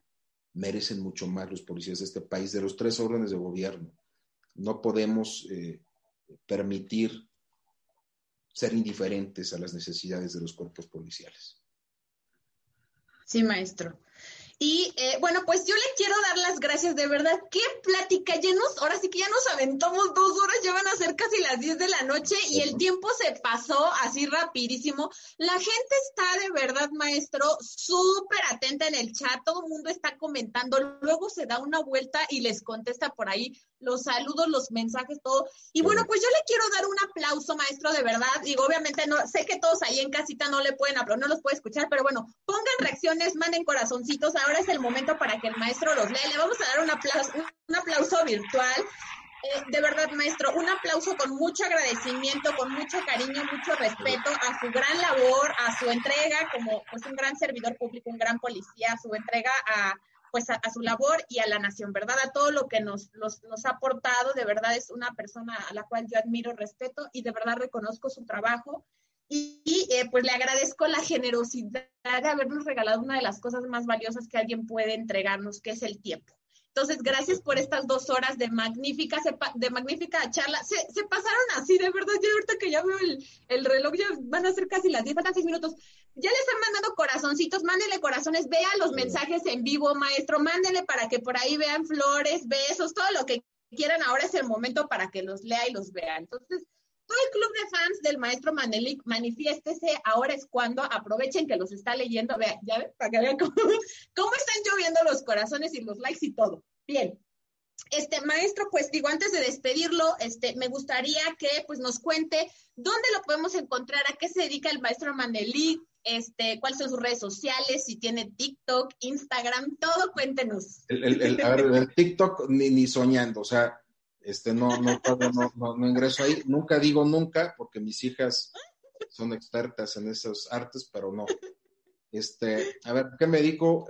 Tenemos una consultoría en donde queremos darle continuidad a lo que nos apasiona. Estamos ahí el maestro Renato Sales Heredia, está el doctor Álvaro Vizcaíno Zamora y un abogado brillante que es Rafael Escalante, eh, que es un, un abogado más de corte corporativo eh, estamos haciendo, tratando de aportar un poco de experiencia a estrategias en seguridad y justicia eh, a nivel nacional, donde, donde somos útiles. Eh, estoy dando clases en el INACIPE y, actualmente me pueden encontrar en redes sociales, estoy en Twitter en, como Mandelich CC y en Instagram que también estoy empezando. Estoy haciendo. ya ve, ya ve, no digan que no. En Instagram Manelich Castilla. Este, lo reconozco que, el TikTok todavía no me, no digo nunca, no digo nunca, pero a lo mejor me convence en algún momento. por lo menos no. fanpage, ¿verdad? ¿También tiene fanpage? Ah, sí, eh, sí, en, Facebook, en Mandelich Castilla Cravioto. Este, que además es un lugar que, me gusta mucho porque hay mucha comunidad todavía de de, la seguridad pública, muchos elementos. Ahí les comparto mis textos, escribo en dos medios, escribo en el Heraldo de México y en Contrarréplica, eh, semanalmente en Contrarréplica, quincenalmente en el Heraldo de México. Eh, y bueno, pues estudiando también todo el tiempo, tratando de, no retrasarnos en, en, estos temas que nos apasionan. Y pues es lo que estamos haciendo actualmente. Sí, maestro, y luego nos publica en Twitter, ve que usted siempre anda compartiendo y recomendando libros. Sigan al maestro en Twitter, todos los que están ahora por acá, abran su cuenta de Twitter, síganlo porque de verdad nos comparte material súper interesante, todo el tiempo está dando opiniones súper interesantes, comparte libros, recomienda películas, o sea, la verdad es que aparte de ser un gran policía de corazón, es un gran abogado y bueno, es una persona muy culta, eso sí, es una persona muy culta que lee demasiado y cada semana nos recomienda un libro que evidentemente ha leído y pues ya por ahí nos nos llega la recomendación. Entonces, este, bueno, pues maestro, de verdad le reitero mi agradecimiento, toda mi gratitud y mi respeto a usted y a su trabajo. Y por último, ¿qué nos quiere compartir antes de despedir a todo, a todo nuestro público? Bueno, que, no seamos indiferentes a los grandes problemas de la seguridad pública, eh, que nos involucremos, que un abogado que no tiene interés por la seguridad pública está desaprovechando parte de esa pasión que lo llevó a ser abogado. Creo que, es una gran oportunidad la que tenemos hoy de, aportar, eh, porque las grandes aportaciones se valoran en los tiempos difíciles y no podemos eh, dejar este paquete nada más en manos de las instancias responsables. Hay que sumar, hay que apoyar el esfuerzo de la gente que está en esas posiciones y sumar, sumar, sumar, eh, tratar de, dar más que críticas, aportaciones, sugerencias, propuestas. Eso se valora muchísimo. Y no ser indiferentes con los policías. Hay que, hay que hacerlos eh, sabedores de que se les respeta. Sí, Sí, maestro. Muchas gracias, de verdad. Y por ahí le comento que aquí en esta casa también se respeta y se le tiene un reconocimiento porque mi papá, que en paz descanse, fue policía. Entonces, bueno, pues, pues eh. siempre nos inculcaron a, mi hermano y, a mi hermana y a mí, pues siempre nos inculcaron ese, ese respeto, ¿verdad? Por, por, la labor policial y bueno, pues entonces hasta donde esté por allá mi papá muy orgulloso siempre. Entonces, bueno, gracias a todos los que nos acompañaron y quiero pedirles, por favor, con todo cariño, si les gustó la charla del día de hoy, pues compartan en sus redes sociales, compartan este link para que más personas puedan escuchar este mensaje tan importante que nos hizo llegar el maestro Manelí Castilla. Y eh, bueno, pues quiero comentarles que el siguiente viernes no vamos a tener transmisión porque estaré en el foro con el maestro Gándara, con el juez Gándara, quien ya estuvo con nosotros en una charla jurídica. Voy a estar hablando de la sentencia de campo algodonero, entonces este, por ahí luego les voy a compartir dónde vamos a estar. Y hasta el siguiente eh, viernes, que se va a el viernes 20 de noviembre, retomamos nuevamente transmisión.